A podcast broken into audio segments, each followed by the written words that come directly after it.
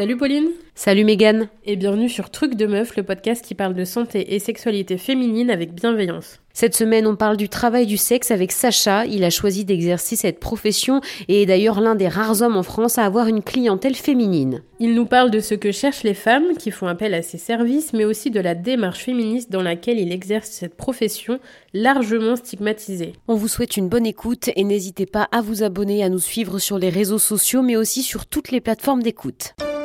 Bonjour Sacha et bienvenue sur Truc de Meuf. Euh, bonjour Pauline, bonjour Mégane. Alors aujourd'hui, on va parler euh, du travail des travailleurs du sexe euh, et de comment ça se passe, qui peut se tourner vers les travailleurs du sexe. Mais avant de commencer, est-ce que tu pourrais te présenter, s'il te plaît? Alors je m'appelle Sacha Bellamy, ce n'est pas mon nom civil, c'est mon nom de travailleur du sexe. pas que j'ai honte de mon activité, mais j'ai des enfants, donc j'ai décidé de protéger leur nom de famille euh, de, des activités de leur papa. Euh, et donc je suis euh, travailleur du sexe en destination des, à destination des, des, publics féminins depuis 2017. Auparavant j'étais technicien supérieur en écologie, écologue, et j'ai tout plaqué en 2017 et puis je suis devenu travailleur du sexe. C'est un changement de vie qui est radical. Est-ce que tu pourrais nous expliquer ce qui t'a amené à bah, changer complètement de carrière? Alors, comme beaucoup de gens, c'est le burn-out, c'est-à-dire c'est le euh, crash de ma vie qui a occasionné euh, la possibilité d'un changement. Après, pourquoi j'ai changé en direction du TDS Eh bien, euh, ça, c'est plus difficile d'y répondre. Je suis pas sûr de savoir. je pense que, malgré les apparences, il y a quand même quelque chose en commun entre l'écologie et la sexologie c'est qu'on parle de rapport à l'animal. Je m'explique. En écologie, on, fait de la vulgarisation ou de la sensibilisation euh, auprès des, humains pour qu'ils soient plus sensibles à l'écologie, pardon, à la nature qui les entoure. Alors que la sexologie, quelque part, c'est comme si on devait parler à la nature que l'on contient, c'est-à-dire comme si la libido était notre animal intérieur qu'on aurait pu abandonner ou laisser en friche ou nier son existence.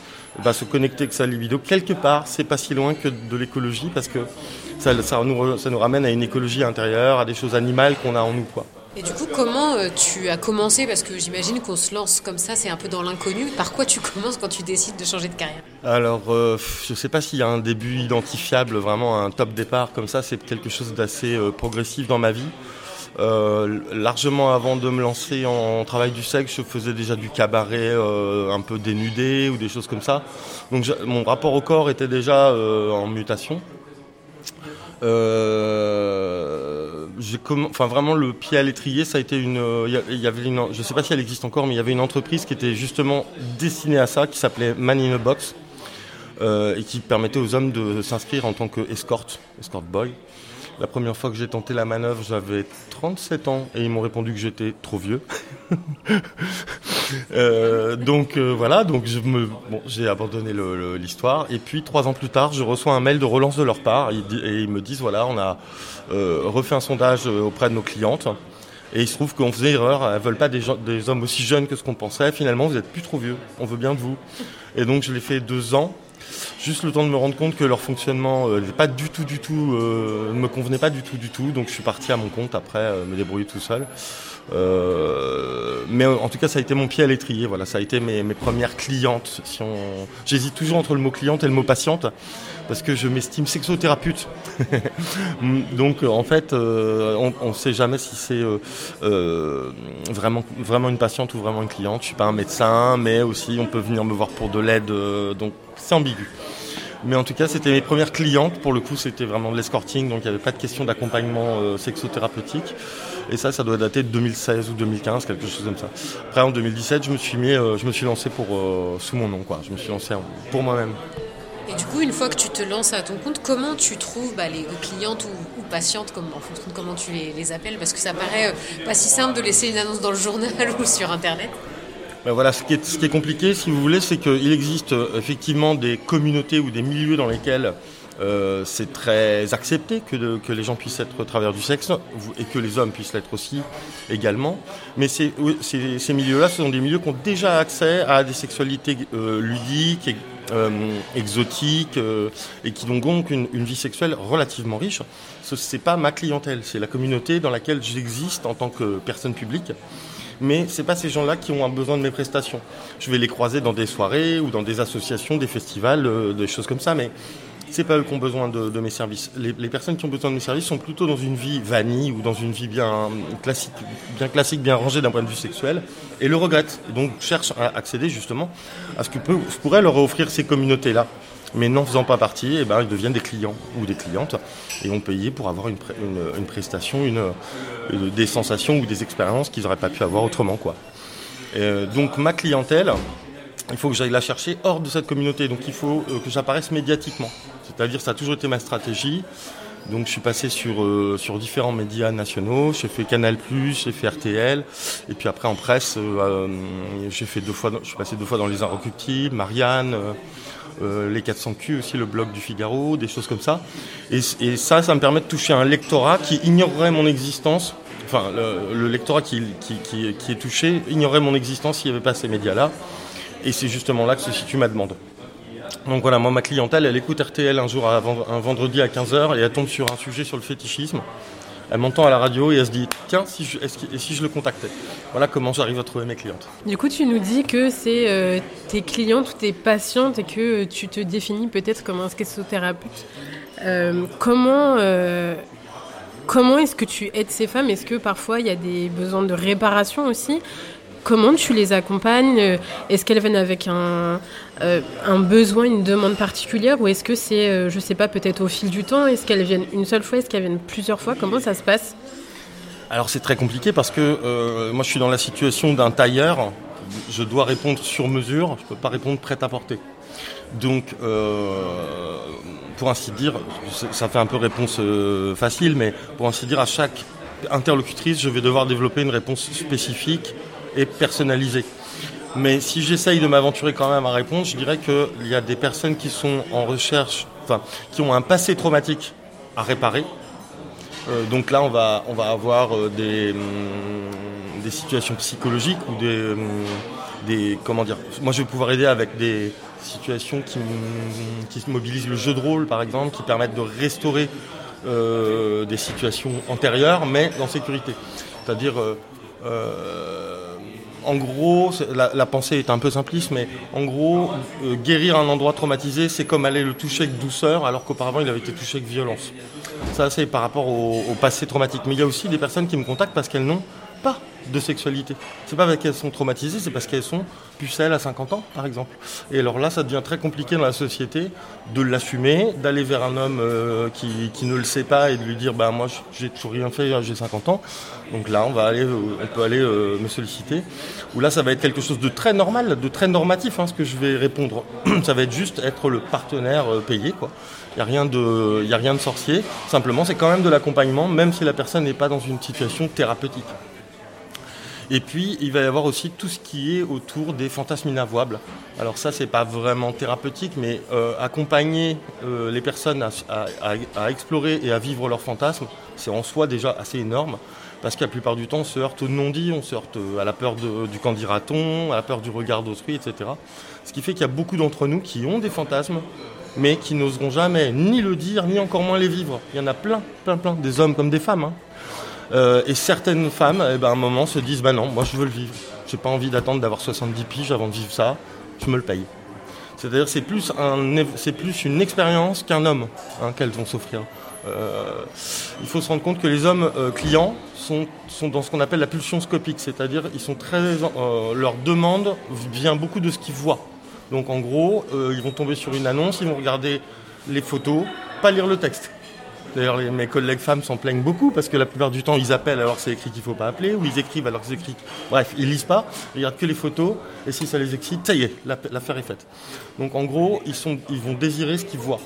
Euh, les clientes sont beaucoup moins sujettes à la pulsion scopique, c'est-à-dire elles vont avoir envie de, de voir, de connaître mes opinions, de, euh, de m'entendre parler, de, voir, de, savoir que je suis papa, euh, de savoir que je cuisine des plantes sauvages, je sais pas, quelque chose autour de la personnalité au-delà de l'apparence, au-delà de la photo. Euh, donc ça, c'est quand même très différent. Ça veut dire qu'on va devoir avoir euh, de la, une, on va devoir construire une relation. Mes clientes sont aussi des potes à la longue, si vous voulez. Une, client, une, cliente qui est une habituée, je suis obligé d'entrer en relation profonde avec pour, pour, libérer la parole, pour qu'elle puisse me demander tout ce qui lui passe par la tête sans avoir peur de mon regard, etc. Donc ça veut dire que je cultive une relation sur la durée avec ces personnes-là. Et euh, mon travail, il est, euh, je passe le double d'heures en, conversation avec mes clientes que d'heures en, rendez-vous avec mes clientes. Donc c'est beaucoup beaucoup de, de conversations en amont d'un rendez-vous. D'ailleurs, comment tu fais dans ce contexte-là pour euh, mettre des limites et garder quand même une posture qui n'est pas celle bah, d'un partenaire amoureux classique entre guillemets? Alors, il euh, y, a un petit peu une, sorte de boîte à outils, de concept dans le travail du sexe. Et euh, là, ici, par, rapport à cette question, il y a une réponse euh, technique, on va dire. les femmes, une, des demandes d'hommes en direction des femmes travailleuses du sexe, c'est ce qu'on appelle la GFE, Girlfriend Experience. bon, au masculin, ça donnerait donc Boyfriend Experience. En posant ce mot, on, permet à la personne qui est en face de nous de conscientiser qu'elle est en train de jouer sur les sentiments donc qu'elle ait au moins conscience qu'elle est en train de le faire. Et ça permet de dire, moi je ne suis pas dans le sentiment, mais si tu veux, si ce que tu veux, ce que tu attends de moi, c'est une prestation comme si on était dans une relation sentimentale, alors on peut le dire et le faire, mais il faut le poser consciemment. C'est quand c'est euh, non dit et, gris, quoi, ni, ni blanc ni noir, que ça va poser problème avec des phénomènes de, hum, comment on dit, de le transfert en psycho. Hein. J'avais il y avait un psychiatre qui m'avait dit c'est assez, qui m'avait dit c'est assez étonnant. Nous, on essaye d'éviter le transfert, alors que vous, travailleurs et travailleurs du sexe, c'est votre matière première. Donc nous, nous, on bosse sur le transfert et on le sculpte, quoi. On le rejette pas. Euh, et effectivement, ça peut amener, ça peut susciter l'amour. Vous imaginez bien que si une personne a été, euh, n'a jamais eu accès au sexe et puis le découvre sur le tard avec en plus euh, une personne qui sait bien le faire, ça peut être, euh, ça peut être déstabilisant. La personne peut, tout confondre d'un seul coup. Euh, euh, désirer, jouir, aimer, c'est flou quand on n'a jamais fait quoi. Hein. On apprend ça au fur et à mesure de notre vie. On fait nos premières erreurs à l'adolescence, mais si on n'a jamais commencé, les erreurs elles, sont encore à faire alors qu'on est déjà une personne mûre quoi. donc effectivement, ça, ça, ça, peut provoquer des situations compliquées. J'ai déjà eu une cliente ou deux qui m'ont fait des, des, crises de jalousie alors que, alors que je suis pas leur mec, quoi.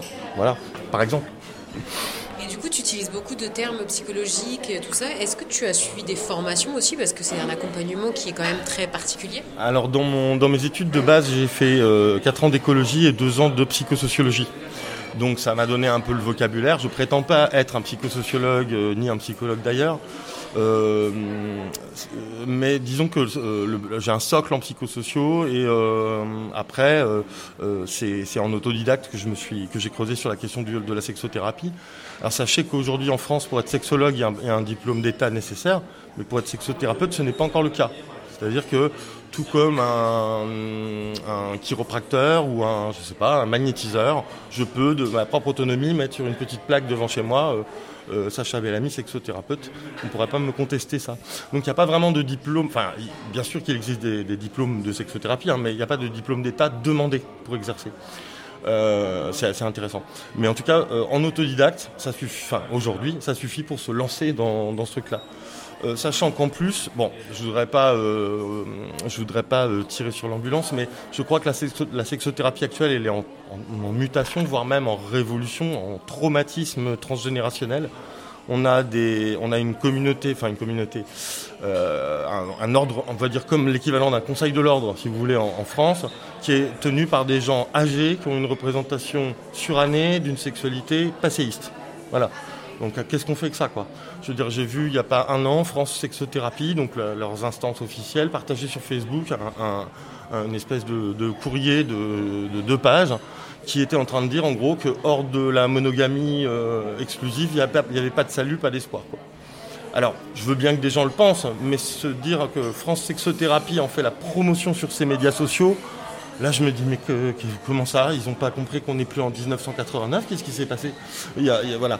Donc euh, la, sexo, la sexothérapie est une munition utile en termes de ressources intellectuelles. Mais je veux pas non plus euh, faire comme si j'étais sexothérapeute, je le suis pas, et en plus je pense que ça va bouger tout ça. Ce que j'aime bien, euh, c'est que quand on est, si vous voulez, un sexothérapeute qui toucherait sa cliente, il est en train de faire une faute très grave. Il est en train de franchir la ligne rouge de, déontologique. Mais moi, j'en ai pas de ligne rouge déontologique. Rien ne m'empêche de parler psychologie avec une cliente érotique. Vous voyez, dans ce sens-là, ça n'est ça choque plus personne. Donc voilà comment je me retrouve à faire de la psychosociaux euh, euh, de comptoir avec mes clientes, en sachant que je ne mobilise pas, euh, en termes de psycho, je mobilise pas des, des concepts très compliqués. Hein. Moi, j'essaye juste de chercher à ce que la personne se rende compte de ses fantasmes, si elle en a, si elle en a pas, et si elle en a, qu'elle soit, qu'elle ose les regarder et les verbaliser. Donc je ne peux pas me charger de, tout le reste de la psycho. Il y a, quelquefois des choses, des écueils terribles hein, sur lesquels on peut tomber. Je sais pas, euh, une personne qui a reçu des violences sexuelles dans sa petite enfance. Toute, enfin, on aura beau faire un parcours, hein, toute sa sexualité d'adulte sera euh, définitivement modifiée, voire irrémédiablement amochée. Donc à partir de là, euh, l'accompagnement, ça devient plus faire de la psycho de réparation, parce que ça, il y a mieux que moi, plus solide que moi pour, euh, pour les concepts, mais ça va être d'essayer d'apporter un mieux-être un peu. C'est un peu comme les, vous savez, les, auxiliaires de vie qui vont euh, chez les personnes un peu en difficulté pour leur apporter des repas, etc. On ne peut pas le dire qu'elle les soigne ou qu'elle change tout, mais c'est un petit plus qui va aider la personne à, moins souffrir de son quotidien, etc. Je me vois un peu comme ça, c'est-à-dire je, je, viens aider une personne sur le petit micro-sujet de son plaisir euh, charnel. Et, euh, et, il se trouve que bah, vous, vous, vous, me parliez de l'émission euh, dans laquelle vous aviez entendu tout à l'heure. Je crois que je l'avais déjà dite. C'est que euh, le, le, psy, si vous allez voir le psy avec une euh, avec une, euh, une, sexualité un peu en, en, berne, il va vous dire écoutez, on va soigner votre votre dépression et votre libido ira mieux. Alors que moi je pense que euh, pour certains d'entre nous, il vaut mieux euh, soigner la libido et que ça règle la dépression. Alors ça dépend, hein, tout le monde n'est pas identique, mais j'ai souvent observé que quand on donne du jouir à quelqu'un, au quotidien, sur plusieurs jours, plusieurs semaines, ça lui donne du, enfin, du bonheur, enfin du, de la joie de vivre, on va dire. Voilà. Plus modérément que du bonheur, mais au moins de la joie de vivre. Et ça, c'est pas forcément de l'accompagnement, mais c'est quelque chose qui vient aider au-delà du simplement du charnel ça donne de, le moral quoi. Enfin je veux dire je sais pas si vous voyez ce que je veux dire si vous quand vous avez fait euh, un, quand vous avez fait l'amour euh, dans le week-end et que vous êtes tout content le lundi le petit sourire là là là je me suis éclaté. Ben on voit on, la, on la connaît cette pêche là il y a des gens ils l'ont jamais connue. Ils l'ont jamais connue puis ils aimeraient bien découvrir ce que ça fait.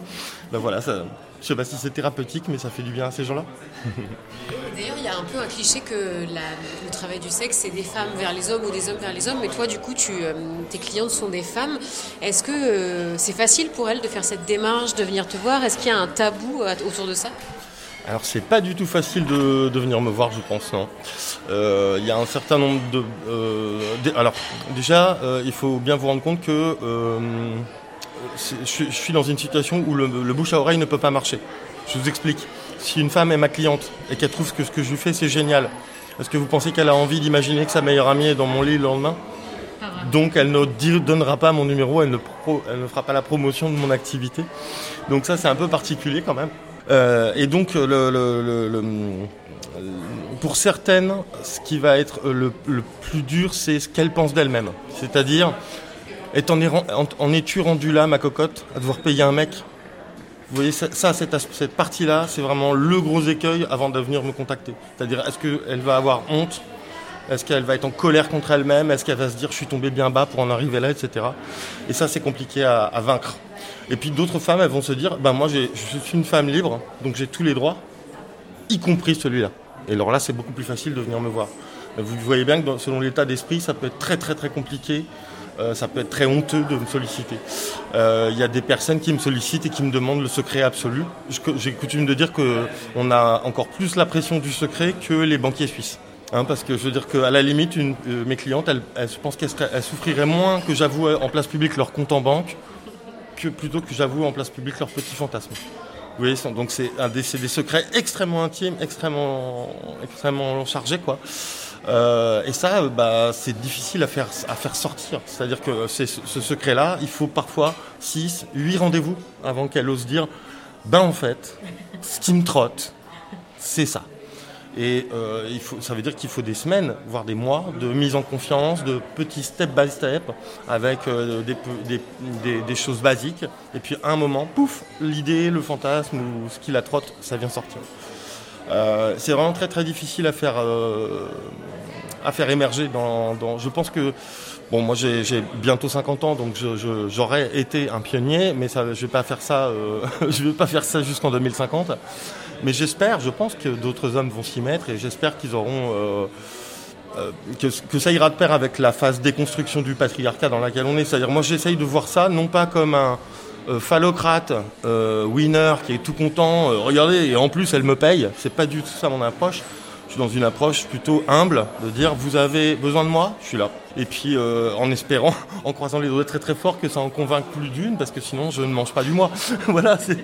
D'ailleurs, en parlant de ça, est-ce que euh, c'est une activité de, laquelle tu arrives à vivre ou est-ce que ça peut être compliqué? Ah, je, je, suis, je suis un précaire. J'arrive à en vivre depuis 2000, pardon, depuis 2017. Euh, je suis toujours pas mort de faim, donc on arrive à en vivre mais je pars plus en vacances, j'ai pas de voiture, j'ai pas d'épargne, euh, c'est très compliqué quoi. Euh, en plus, on est dans un pays où le statut est presque une coquille vide, quoi. C'est un statut par non-statut pratiquement. Il euh, n'y a pas de statut de l'accompagnateur sexuel en France. Bon, ça, ça n'empêche pas qu'il y ait un statut du travailleur du sexe quand même, mais il n'y a pas de statut d'accompagnateur, contrairement à, la Belgique ou à la Suisse où ces, métiers ont déjà des statuts. Euh, mais du coup, euh, moi je suis un précaire, je me définis comme un précaire. Je, suis un intermittent du sexe. Vous voyez, c'est un peu la même chose. Euh, c'est-à-dire qu'on entend tout le temps, euh, dès qu'on parle de, de, travailleuses du sexe, souvent, enfin pas toujours, mais souvent, on, se, on se complaît à écouter celle qui gagne le plus, qui est très jeune, très belle et qui travaille avec des nuits à plusieurs milliers d'euros, etc ça devient presque un peu un fantasme, hein, ces histoires-là. Mais euh, au masculin, euh, à mon âge et dans, ma, façon de faire l'accompagnement, je suis pas, euh, suis pas destiné à devenir riche, même si je doublais ma clientèle demain. Moi, je gagne environ le SMIC. Voilà. Je suis très honnête avec vous, je suis pas du tout en train de faire fortune. Je pense que ceux des hommes qui disent moi j'ai fait fortune dans ça, c'est parce que c'est des mannequins de 23 ans et qui sont dans l'escort boy de luxe. Voilà. C'est une autre approche. Et d'ailleurs, en, parlant du statut, euh, on sait que la prostitution est euh, donc euh, pas interdite en France, mais que c'est le cas du, pour les, les clients n'ont pas le droit d'aller voir des travailleurs du sexe. Comment ça se passe du coup? Est-ce qu'il y a une. Enfin, toi, tu es dans quelle problématique face à ça? Alors, moi, moi, je check mes privilèges de garçon, hein, parce que. je, en gros, la loi en France, la loi est paternaliste. Euh, on imagine les gens qui ont légiféré sur, euh, sur le travail du sexe se focalisent sur euh, enfin sur l'image d'Épinal d'une ado qui aurait été enlevée de force à son pays et qu'on en aurait mis sur le trottoir contre son gré. Donc toute la dynamique depuis les années 70 de sortir de la prostitution des bordels, de, ensuite sous Sarkozy de rejeter la prostitution à l'extérieur des villes puis en 2016 de pénaliser les clients. Toute cette démarche est paternaliste. Ça vise à protéger la petite fille imaginaire euh, d'Épinal de la, de la méchante prostitution proxénétique. Et c'est vrai, ok, il faut traiter ce problème-là. Mais là, on parle de tous les gens qui sont adultes, autodéterminés et libres de travailler sur Internet. moi, je fais, partie, je fais partie d'aucun réseau. Et en fait, ce qui se passe, c'est que comme c'est une approche paternaliste, ben, en gros, est-ce que vous pensez que euh, la loi cherche à verbaliser des hommes clients ou des femmes clientes? Les hommes. Donc en fait, moi, ce que je pense, hein, je n'ai pas de preuves, mais ce que je pense, c'est que toute police des mœurs qui peut, qui peut exister n'en a rien à foutre de ce que je fais. Je ne suis, pas je suis pas la problématique, j'incarne pas le proxénète, j'incarne pas le réseau international de prostitution je ne leur pose pas de problème. Et je pense pas qu'ils iront emmerder les trois ou les cinq pauvres femmes en France qui ont tenté l'aventure d'un TDS. C'est vraiment pas ça le problème. C'est plutôt les hommes dans la prostitution de rue, la clientèle problématique. Voilà. Donc de, de ce côté, j'ai pas de souci. Cela dit, j'ai quand même des clientes qui sont pas rassurées par cette réalité, qui savent que bah, euh, potentiellement euh, elles sont verbalisables. Euh, j'en ai connu une qui avait peur d'être sur écoute parce qu'elle s'est dit ah mais alors s'il si, fait ce travail-là peut-être qu'il a les mœurs ou la, police qui, qui, l'écoute au téléphone etc. Elle s'est fait des parano sur ce genre de choses quoi. Donc bon ça peut arriver que ça m'impacte mais beaucoup moins que la prostitution de rue femme to mail enfin F2M quoi. Je dirais que le souci que j'ai, si vous voulez, c'est que, euh, enfin, par rapport au statut, c'est que ça permettrait, si on avançait là-dessus d'un point de vue législatif, ça permettrait d'être payé avec la carte bleue. Ça permettrait euh, que ça transite par nos comptes. Parce que pour l'instant, on est condamné au liquide, si vous voulez. Moi, mes clientes, elles vont pas me faire un chèque ou me payer en carte bleue alors qu'elles sont répréhensibles par la loi. Elles évitent d'être traçables. ça, c'est le problème qu'on peut avoir. Ça, nous, ça encourage la précarité parce qu'on ne gagne pas d'argent numérique, on gagne de l'argent liquide. Quoi. mais moi, c'est la seule problématique que j'ai, vraiment que, j'ai. ce, qui est, simplement déplorable, c'est d'avoir juste la logique de cette loi de 2016 est juste pour moi déplorable, et puis elle a favorisé, les mauvais clients. C'est-à-dire qu'aujourd'hui, si on euh, parle de la prostitution de rue ou la prostitution dans les forêts, dans les bois de Boulogne et de Vincennes, par exemple, euh, la loi de 2016, elle a, écarté, on va dire, le gentil père de famille qui trompe sa femme des clients. Vous voyez? Parce qu'il euh, ne veut pas être verbalisé, il ne veut pas prendre une amende et que ça se sache dans la famille, il ne veut pas que ce soit la, honte, publique, que, ça se sache, alors il arrête d'y aller. Par contre, celui qui peut continuer à y aller, il a peut-être déjà fait de la prison parce qu'il vendait du cannabis. Qu'est-ce qu'il en a à foutre de payer 170 balles d'amende euh, s'il est pris en flaque de, contacter une prostituée? Donc ça a trié vers le bas. Ça a fait une sélection négative euh, de la clientèle. Ça a éliminé la clientèle un peu euh, euh père de famille. Et puis ça a favorisé la clientèle. Je m'en fous d'être verbalisé, donc je suis là quand même. Et ça, c'est vraiment, euh, très très négatif, ça, comme, conséquence de 2016. Mais je dois être honnête, moi, ça m'impacte pas. Moi, je travaille sur Internet et je vais à domicile, donc c'est pas la même chose. Moi, j'avais une autre question par rapport à ton activité. Est-ce qu'il y a des choses que tu refuses, que tu ne fais pas? Oui, alors il y a des. Enfin, moi je travaille beaucoup avec des concepts de, avec le concept de consentement, bien entendu. Ça paraît une base. Donc quelquefois il faut rappeler à la personne euh, son droit, mais aussi son devoir à, dire oui ou à dire non. Donc, elle, doit, euh, elle se doit de répondre. Quoi. Euh, et, quand on met en place cette, ce respect de son consentement, c'est aussi l'occasion de rappeler que moi aussi j'ai un consentement, que moi aussi j'ai des limites. Alors ce qui, se passe, c'est que quand on est le travailleur du sexe et non pas le client, c'est qu'on a a priori un spectre plus ample de pratiques que la cliente, qui elle, a priori, a, justement est en demande, donc elle a moins de pratiques. Donc c'est quand même assez rare. La plupart du temps, ces attentes sont dans le spectre de ce que je sais faire ou ce que j'accepte de faire. Euh, ce, qui va, ce que je vais refuser, c'est les choses qui impliquent euh, des risques de, de des risques médicaux, par exemple, le, tout ce qui fait saigner le knife play. Euh, j'ai certains collègues, certaines collègues qui le pratiquent, moi je le fais pas. Dès que ça mobilise du sang et des blessures, je trouve que c'est pas, pas très euh, pas très sûr. Il faudrait faire ça avec des gants, il faudrait faire ça dans un champ opératoire. Enfin, je ne m'aventure pas là-dessus pour des raisons de sécurité. Et puis après, il y a les raisons psychologiques. La plupart du temps, c'est des raisons psychologiques. Je me souviens d'une jeune femme qui m'avait contacté euh, qui voulait euh, essayer de faire. Euh, vous connaissez les concepts de némésis et catharsis en, psychologie. En gros, la némésis, c'est comme vos démons intérieurs, votre, votre problématique qui vous poursuit tout le temps et vous changez pas, les années passent, mais elle vous rattrape à chaque fois, c'est votre némésis. Et faire catharsis, c'est transcender sa, némésis pour essayer d'en sortir vers le haut. Alors, cette femme-là, sa némésis, c'était un viol quand elle avait 10 ans et elle me demandait de me déguiser en son violeur et de rejouer la scène. Ben voilà, ça, ce genre de choses, il faut pas. ça, j'ai évité de le faire parce que ça nous amenait dans le glauque, quoi. Elle voulait que je porte un Marcel, que je sente le pastis, elle voulait avoir des couettes, elle voulait avoir une petite euh, robe blanche avec des cerises, euh, elle voulait, euh, enfin voilà, elle était en train de remettre en place les conditions d'une photocopie de son viol. Euh, bon, bah, c'était très compliqué. Et puis, je pense qu'en plus, si j'avais abondé dans son truc, ça lui aurait pas fait du bien. Ça l'aurait, euh, ça l'aurait pas euh, spécialement aidé à s'en, sortir. Donc, ce genre de choses, je vais dire non pour des raisons bah, d'éthique, quoi. une autre fois, un homme m'avait contacté. Il voulait monter un scénario de homejacking et de viol de sa femme mais sans l'avertir. Pareil, ce genre de choses, en dignette, quoi. C'est hors de question. D'abord parce que moi, il est hors de question que j'aille euh, m'approcher d'une femme qui n'est pas au courant qu'on doit interagir. Ce serait du vrai viol et non pas un jeu. Euh, du tout. Et puis en plus, euh, bah, je sais pas, imaginez, imaginez-vous dans sa situation, un mec qui rentre chez elle, je sais pas, elle sort un couteau de cuisine, elle me le plante dans l'œil. Oups, bah c'était pas une blague finalement quoi. Donc ce genre de truc craignos, moi je fais pas du tout. et en plus, c'est très souvent des idées, des idées de mecs, les trucs craignos. Les femmes qui me demandent des choses, souvent c'est assez. Euh, euh, je veux dire, euh, c'est plus convenable que ça, quoi. On n'est pas sur des choses aussi, aussi tordues. Et alors, c'est une question un peu plus personnelle, mais le fait d'exercer ce travail, est-ce que ça a un, impact sur ta vie personnelle? À toi, tu nous as dit que tu avais des enfants. Est-ce que tu peux mener une vie avec une relation amoureuse à côté, ou est-ce que ça rend la chose compliquée? Ah ben, ça, conditionne, ça conditionne forcément les, personnes avec lesquelles on peut interagir. déjà, être en relation non monogame, c'est pas simple.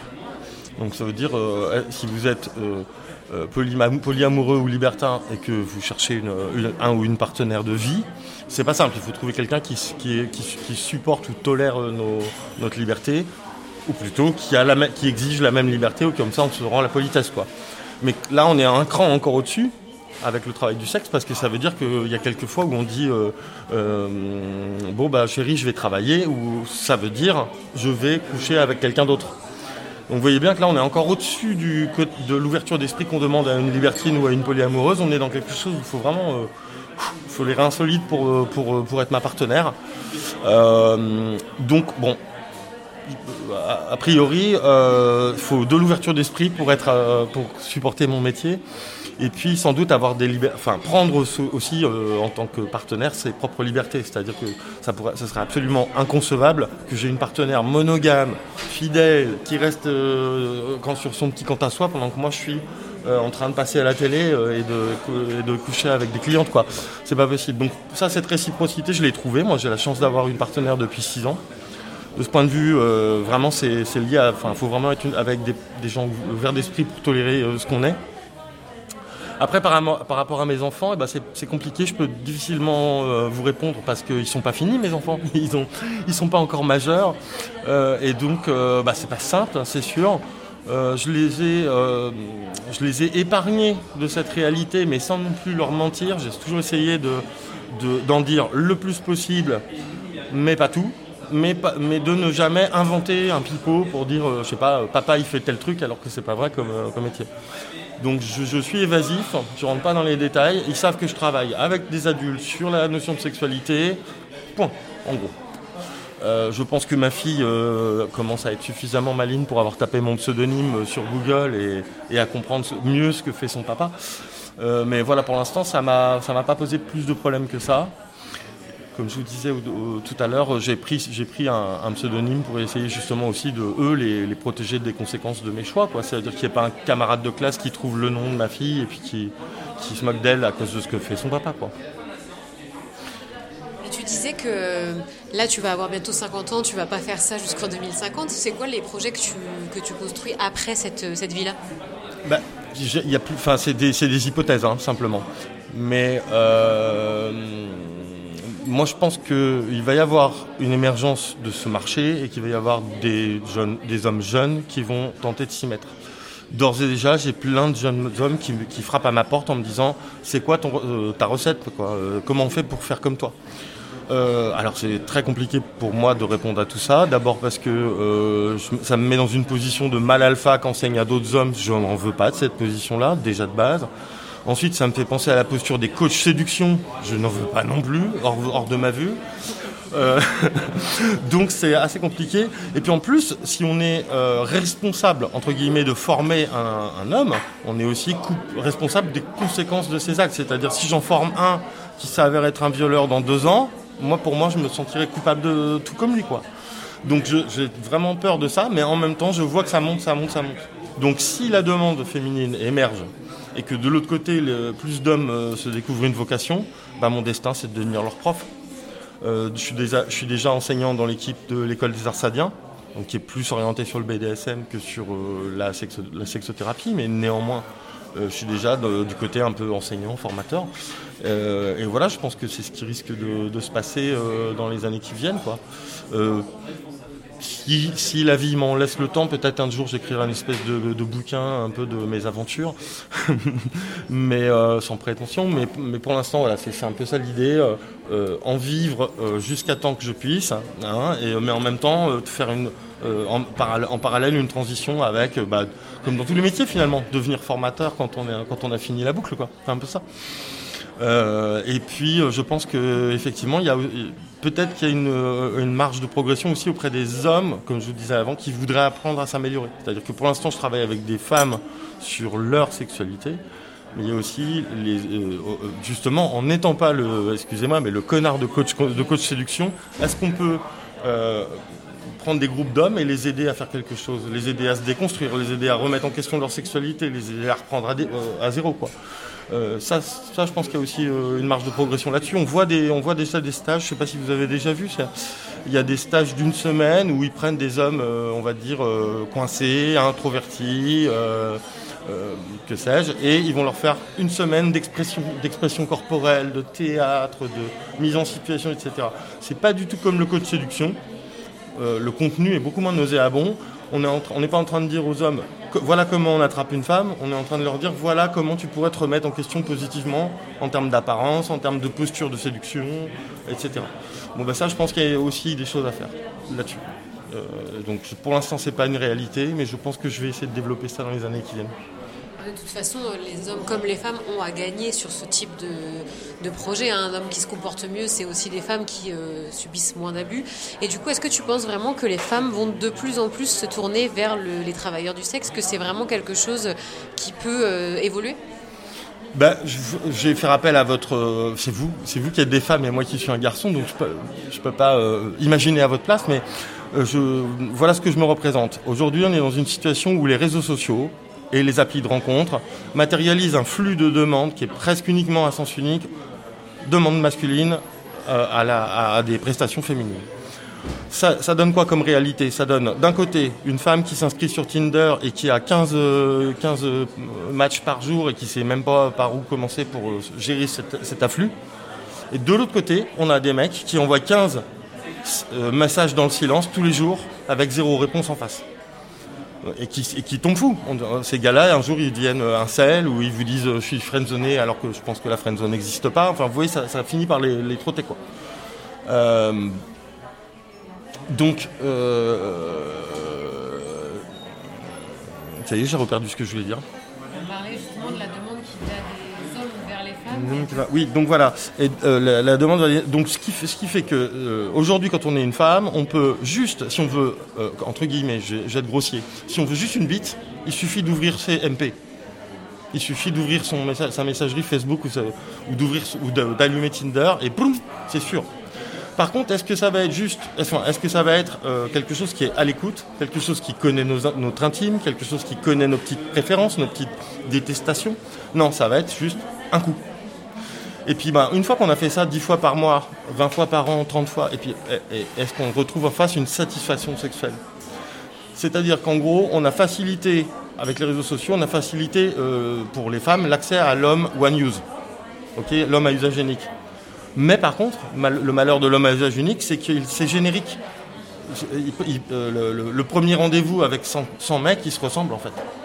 Et euh, une sexualité, pour avancer, elle a besoin de, solidité. Je ne parle pas de fidélité, hein, mais je veux dire, elle a besoin qu'on se voit et se revoit et se revoit. Je ne sais pas vous, mais moi, la première fois que j'ai une relation sexuelle avec une personne, c'est pas la meilleure fois avec elle.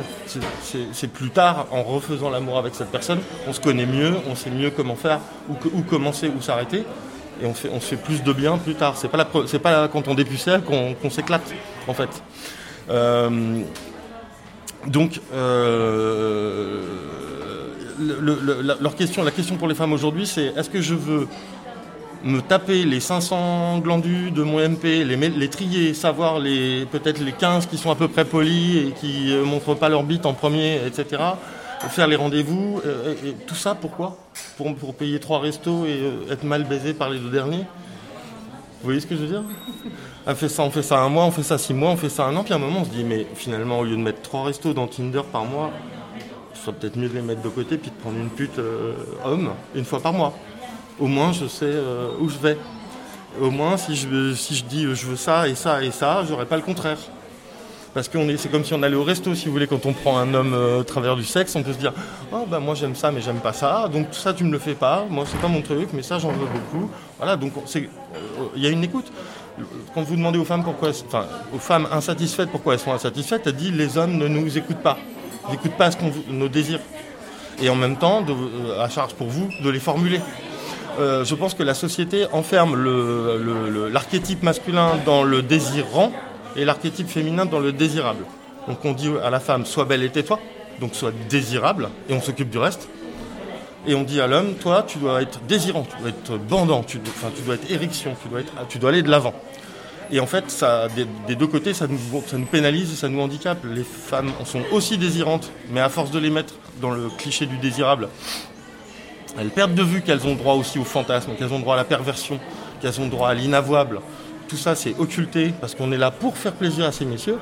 Et le mec qui est enfermé dans le désirant, bah lui, tout son château de cartes repose sur son érection.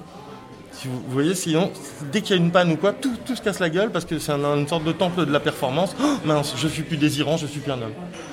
Et là aussi, c'est une erreur. Nous aussi, on peut devenir plus désirable. Ce serait même souhaitable pour que la séduction masculine se passe mieux. Merci beaucoup, Sacha. Merci à vous. On espère que cet épisode vous a plu. Pour rappel, la loi française interdit le recours au service d'une personne qui se prostitue. Inciter quelqu'un à la prostitution ou tirer profit de la prostitution d'un tiers est également interdit par la loi. Quant à nous, on vous dit à la semaine prochaine pour un nouvel épisode. Ciao les meufs